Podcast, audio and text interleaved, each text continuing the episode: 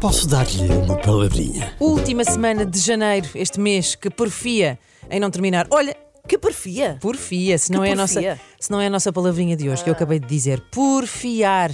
Já aqui dei uma pista. Porfiar é teimar, é insistir. Por exemplo, se eu disser.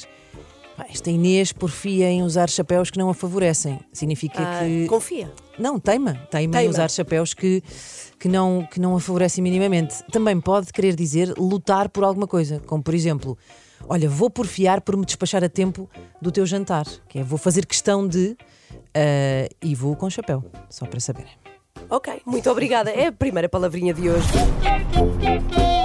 Posso dar-lhe uma palavrinha?